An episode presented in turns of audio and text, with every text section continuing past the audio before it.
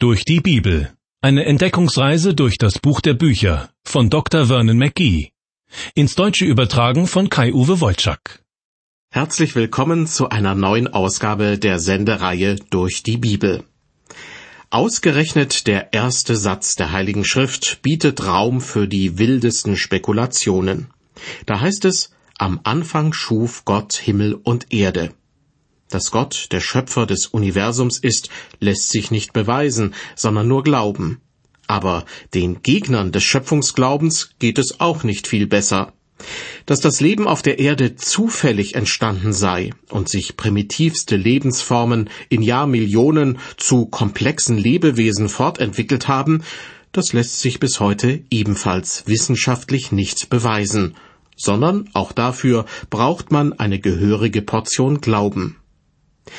Christen sollten sich allerdings davor hüten, ihre Erkenntnisse für den letzten Schluss der Weisheit zu halten. Zu Hiob hat Gott einmal gesagt, und ein kritischer, wenn nicht sogar ironischer Unterton ist durchaus hörbar, Wo warst du, als ich die Erde gründete? Sage mir's, wenn du so klug bist. Mit aller Vorsicht also, in dem Bewusstsein, dass wir mit unseren Erkenntnissen auch schief liegen können, wollen wir in den nächsten Minuten die ersten sechs Schöpfungstage, wie sie in der Bibel beschrieben werden, ein wenig näher unter die Lupe nehmen. Zwischen dem ersten und dem zweiten Vers der Bibel herrscht eine seltsame Spannung. In Vers 1 heißt es, Am Anfang schuf Gott Himmel und Erde. Da entsteht vor meinem geistigen Auge das Bild einer großartigen Schöpfungstat. Doch dann Vers 2. Und die Erde war wüst und leer, und es war finster auf der Tiefe, und der Geist Gottes schwebte auf dem Wasser. Ich habe den Eindruck, da muss irgendetwas passiert sein zwischen dem Zeitpunkt, der in Vers 1 beschrieben wird, und dem Zeitpunkt in Vers 2. Möglicherweise eine große Katastrophe. Einiges deutet darauf hin. Egal ob wir Astronauten zum Mond schicken, eine unbemannte Sonde zum Mars oder ob wir mit einem Weltraumteleskop noch weiter entfernte Himmelskörper beobachten, überall entdecken wir auf deren Oberflächen gewaltige Wüstenlandschaften. Es würde mich wundern, wenn das der ursprüngliche Zustand gewesen sein sollte, als Gott den Himmel und die Erde schuf. Wüst und leer was in der Bibel im Hinblick auf die Erde gesagt wird, gilt offenbar für die Himmelskörper im ganzen Universum. Die Erde wird nur deshalb extra erwähnt, weil sie der Heimatplanet des Menschen ist. Und weiter heißt es, es war finster auf der Tiefe, das signalisiert die Abwesenheit Gottes. Wüst und leer heißt im Hebräischen übrigens Tohu Wabohu, man könnte den Anfang von Vers 2 also auch so übersetzen. Auf der Erde herrschte ein riesiges Tohu Wabohu. Ganz im Gegensatz dazu schreibt der Prophet Jesaja, denn so spricht der Herr, der den Himmel geschaffen hat, er ist Gott, der die Erde bereitet und gemacht hat, er hat sie gegründet, er hat sie nicht geschaffen, dass sie leer sein soll, sondern sie bereitet, dass man auf ihr wohnen solle. Ich bin der Herr und sonst keiner mehr. Hier heißt es also, Gott hat die Welt nicht geschaffen, dass sie leer sein soll. Ganz im Gegensatz zum ersten Mosebuch, wo gesagt wird, die Erde war wüst und leer. Das bestätigt meine Annahme, dass zwischen dem ersten und dem zweiten Vers der Bibel ein Ereignis liegen muss, das an dieser Stelle nicht weiter erklärt wird. Gott hat das Universum als einen wohlgeordneten Kosmos erschaffen und nicht als ein Chaos, doch dann geschah anscheinend eine große Katastrophe. Und die Erde, von der Jesaja sagt, dass sie von Gott bereitet wurde, dass man auf ihr wohnen soll, die Erde wurde wüst und leer. Die Weltraumforschung hat in den letzten Jahrzehnten riesige Fortschritte gemacht. Es wurden Himmelskörper entdeckt, von denen man vorher noch nichts ahnte. Und dennoch hat man bis heute keinen Ort gefunden, an dem der Mensch Lebensbedingungen wie auf der Erde vorfindet. Und nun sagt uns also die Bibel im ersten Mosebuch, dass die Erde zu einem gewissen Zeitpunkt genauso wüst und leer war wie etwa die Mondoberfläche. Ich persönlich vermute, dass das ganze Universum von einer Katastrophe getroffen wurde. Was könnte da passiert sein? Ich denke, dass es, bevor Adam geschaffen wurde, bereits irgendwelche anderen Kreaturen gab. Die Bibel macht dazu gewisse Andeutungen. Da ist von Gottessöhnen die Rede, die zum himmlischen Hofstaat gehörten. Unter ihnen auch Luzifer, der schöne Morgenstern. Er rebellierte gegen Gott und wurde so zum Satan, zum Teufel, zum Feind Gottes. Das könnte sich abgespielt haben zwischen dem Zeitpunkt, der in Vers 1 beschrieben wird, am Anfang schuf Gott Himmel und Erde, und dem Zeitpunkt in Vers 2, und die Erde war wüst und leer, und es war finster auf der Tiefe. Die Informationen, die uns Gott darüber gibt, sind allerdings ziemlich spärlich. Weiter heißt es in Vers 2, und der Geist Gottes schwebte. Wörtlich könnte man aus dem Hebräischen übersetzen, er brütete, so wie eine Henne kleine Küken ausbrütet. Der Geist Gottes brütete also auf dem Wasser und sorgte dafür, dass aus dem Alten, dem Vergangenen etwas Neues entstehen konnte. Dieser Vorgang wiederholt sich immer wieder bis auf den heutigen Tag. Erneuerung ist das, was der Heilige Geist auch Ihnen und mir schenken möchte. Vielleicht kennen Sie ja dieses berühmte Gespräch aus dem Neuen Testament zwischen Jesus und Nikodemus. Jesus sagte zu ihm, es sei denn, dass jemand von neuem geboren werde, so kann er das Reich Gottes nicht sehen. Und als Nikodemus zurückfragte, wie denn so eine Neugeburt geschehen könne, da antwortete ihm Jesus, es sei denn, dass jemand geboren werde aus Wasser und Geist, so kann er nicht in das Reich Gottes kommen. Der Geist Gottes, er lässt Neues entstehen, heute genauso wie damals, als Gott Himmel und Erde erschaffen hatte. Gehen wir nun einen Schritt weiter im ersten Mosebuch. Vers 1 berichtet vom Bau des Universums, in Vers 2 erfahren wir von einer wüsten, vielleicht auch verwüsteten Erde. Und jetzt, ab Vers 3, geht es um die Ausgestaltung der Erde in sechs Tagen. Ich denke, dass es hier wirklich um Ereignisse und Zeiträume geht, die sich in dieser Reihenfolge ereignet haben. Es gibt da einige Punkte, auf die ich Sie gern aufmerksam machen möchte. Im zweiten Buch Mose, Kapitel 20, heißt es in Vers 11, In sechs Tagen hat der Herr Himmel und Erde gemacht und das Meer und alles, was darinnen ist. Hier heißt es nicht mehr Gott schuf, sondern er machte. Er nutzte die Materie, die er schon vor langer Zeit erschaffen hatte, und machte in sechs Tagen etwas Neues daraus. Gott erschuf Leben und er brachte es auf die Erde. Dazu gehörte auch der Mensch. Sie und ich, wir sind auch Erdenbewohner. Wir sind Geschöpfe Gottes, und deshalb ist der Schöpfungsbericht bis auf den heutigen Tag für uns von Bedeutung. Erster Schöpfungstag das Licht. Hören Sie dazu aus dem ersten Buch Mose Kapitel 1 die Verse 3 bis 5. Und Gott sprach, es werde Licht. Und es ward Licht. Und Gott sah, dass das Licht gut war. Da schied Gott das Licht von der Finsternis und nannte das Licht Tag und die Finsternis Nacht.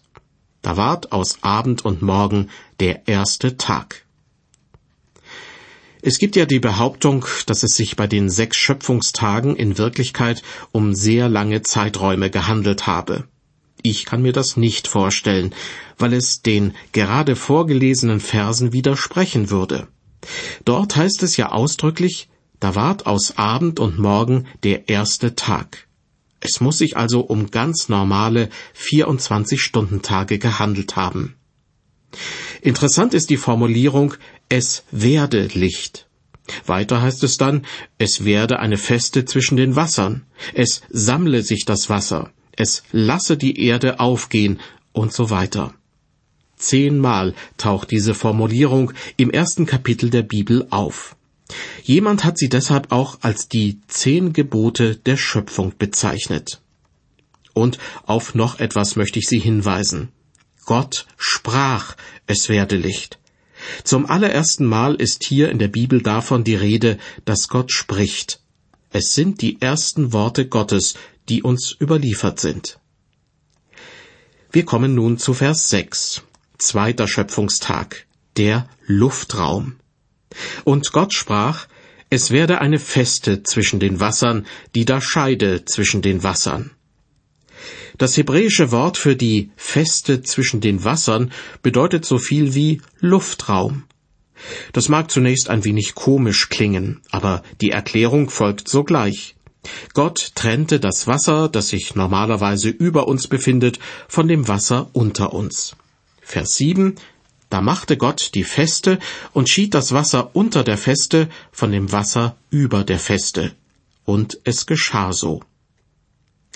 Dieser Vers erinnert mich daran, wie es war, als ich ein Jahr lang auf Hawaii gelebt habe. In der Hauptstadt Honolulu konnte es passieren, dass in kurzer Zeit, ja, ich glaube innerhalb von Minuten, 13 Zentimeter Regen fiel. In dem tropischen Klima kamen im Jahr bis zu 500 Zentimeter Regen herunter. Da kann man sich sehr gut vorstellen, wie viel Wasser sich über dem Luftraum befindet, über der Feste, wie es die Lutherbibel ausdrückt, wenn so viel Wasser davon herunter auf die Erde fallen kann. Vers 8. Und Gott nannte die Feste Himmel. Da ward aus Abend und Morgen der zweite Tag. Gott nannte die Feste Himmel. Das ist nicht der Himmel, an den wir möglicherweise denken. In der Heiligen Schrift wird dieser Begriff recht unterschiedlich auf dreierlei Weise gebraucht. So spricht Jesus zum Beispiel von den Vögeln unter dem Himmel. Ich denke, dass damit genau dieser Himmel, der Luftraum, gemeint ist. Ein anderer Himmel ist gemeint, wenn in der Bibel von den Sternen am Himmel die Rede ist. Und schließlich gibt es noch den Himmel, in dem Gott zu Hause ist. Unser Vater im Himmel betete Jesus. Wenn es also in der Bibel im Zusammenhang mit dem zweiten Schöpfungstag heißt, und Gott nannte die Feste Himmel, dann ist der Himmel gemeint, wo sich die Wolken befinden und die Vögel fliegen. Wir kommen jetzt zu den Versen neun und zehn. Dritter Schöpfungstag. Trockenes Land und pflanzliches Leben. Und Gott sprach, es sammle sich das Wasser unter dem Himmel an besondere Orte, dass man das Trockene siehe. Und es geschah so. Und Gott nannte das Trockene Erde, und die Sammlung der Wasser nannte er Meer. Und Gott sah, dass es gut war. Nach der Trennung des Wassers, das sich über und unter der sogenannten Feste, dem Luftraum befindet, nimmt Gott eine weitere Trennung vor. Einen Teil der Erdoberfläche lässt er trocken werden, ein anderer Teil der Erdoberfläche bleibt vom Wasser bedeckt. Diese Beschreibung stimmt mit den Vorstellungen vieler Naturwissenschaftler überein, die davon ausgehen, dass ursprünglich die ganze Erde von Wasser bedeckt war.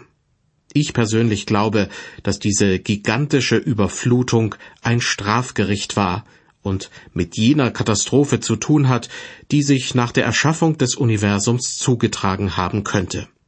Dazu habe ich ja einiges am Anfang dieser Sendung gesagt. Die Andeutungen in der Bibel sind allerdings so vage, dass alles, was wir darüber sagen können, nur Vermutungen sind.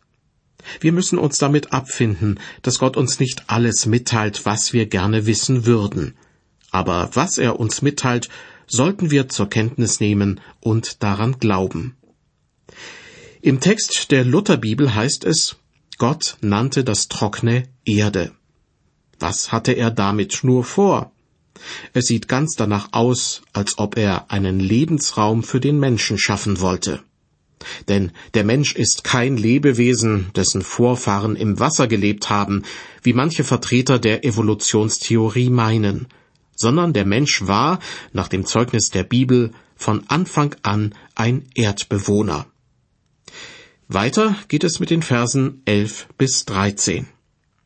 Und Gott sprach, es lasse die Erde aufgehen, Gras und Kraut, das Samen bringe, und fruchtbare Bäume auf Erden, die ein jeder nach seiner Art Früchte tragen, in denen ihr Same ist. Und es geschah so. Und die Erde ließ aufgehen Gras und Kraut, das Samen bringt, ein jedes nach seiner Art, und Bäume, die da Früchte tragen, in denen ihr Same ist, ein jeder nach seiner Art. Und Gott sah, dass es gut war. Da ward aus Abend und Morgen der dritte Tag.